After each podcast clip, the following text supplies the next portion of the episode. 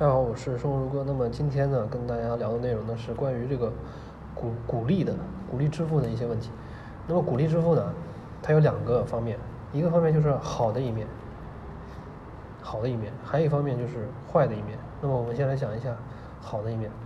好的一面呢，就是第一点，第一点就是它能够吸引一些特定的投资者。这个什么特定投资者呢？就是喜欢鼓励发的比较多的那些投资者。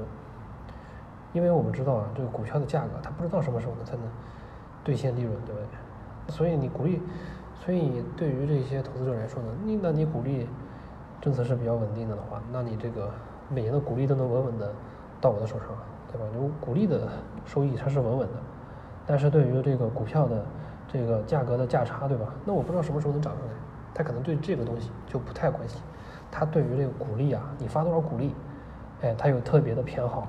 特别的偏好，他就就比较喜欢那些高股利的，啊，就是股息率比较高的那些公司，就是每年的股息发的比较多嘛，这个是一方面，就是能够吸引这些特定投资者。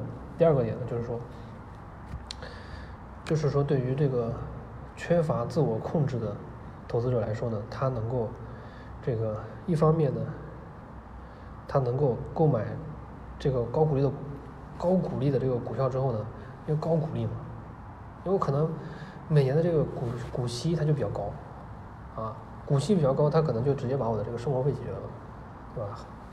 当然这个，当然你这个本金也得肯定也是得比较高的，这个是一方面，能够满足当期消费的需求，还有一方面呢就是，就是它不消耗这个本金啊，对吧？不消耗本金。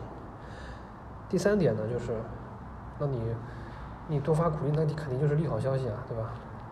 你鼓励越发越多，哎，投资者就会想，哎，你这个政策，你这个公司赚的钱比较多，这个或者说是，哎，这管理层对于未来的前景比较看好，哎，发这么多的鼓励，啊，都有可能性。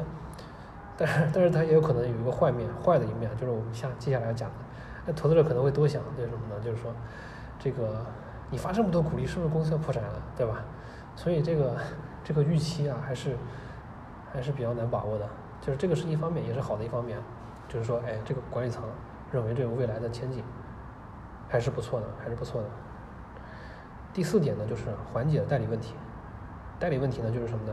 就是这个我们知道，企业的股份制所有公司、所有制的公司，它这个股东和债权人，呃，股东和这个管理层呢，它的这个利益呢是有冲突的，利益是有冲突的。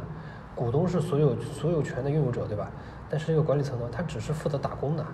啊，只是负责打工的，所以它可能产有产生一定的利益冲突，产生一定的利益冲突。那么在这个方面呢，你通过高股利，你把这个公司赚的钱，都通过高股利的政策把它发出去，那你是不是留在公司的钱就比较少了？那你管理层就无法挥霍了嘛，对吧？这个对于这个缓解这个代理问题，它也是有一定的帮助的，也是有一定帮助，减少经营者的挥霍嘛。这个呢，主要就是这样的一些正面上的效益。还有一些呢，就是，还有一些呢，就是负面效应，还有一些负面效应就是什么？你鼓励发多了呗，对吧？第一点就是鼓励发太多了，你减少了公司的一些现金流量，你可能使这些公司，你比如说你公司有好的投资机会的时候，哎，你没钱了，你把鼓励发出去了，你没钱了，你可能就你可能就被迫需要去哎放弃一些投资，放弃一些比较好的投资项目，这个是一方面，降低了投降低了这个公司的现金流量。对吧？第二点呢，就是说，股东和债权人之间的矛盾。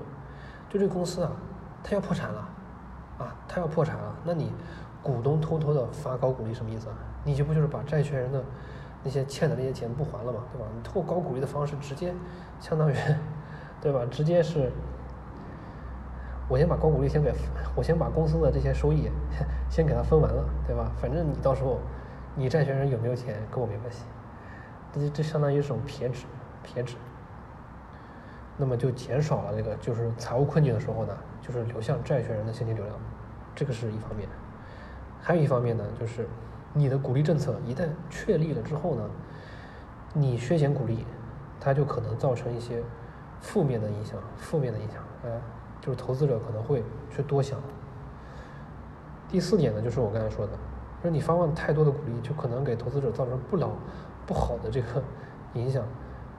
一方面就是我刚才说的，这个发放太多的鼓励，是不是公司要跑路了，对吧？是不是公司要倒闭了，还是怎么怎么怎么样？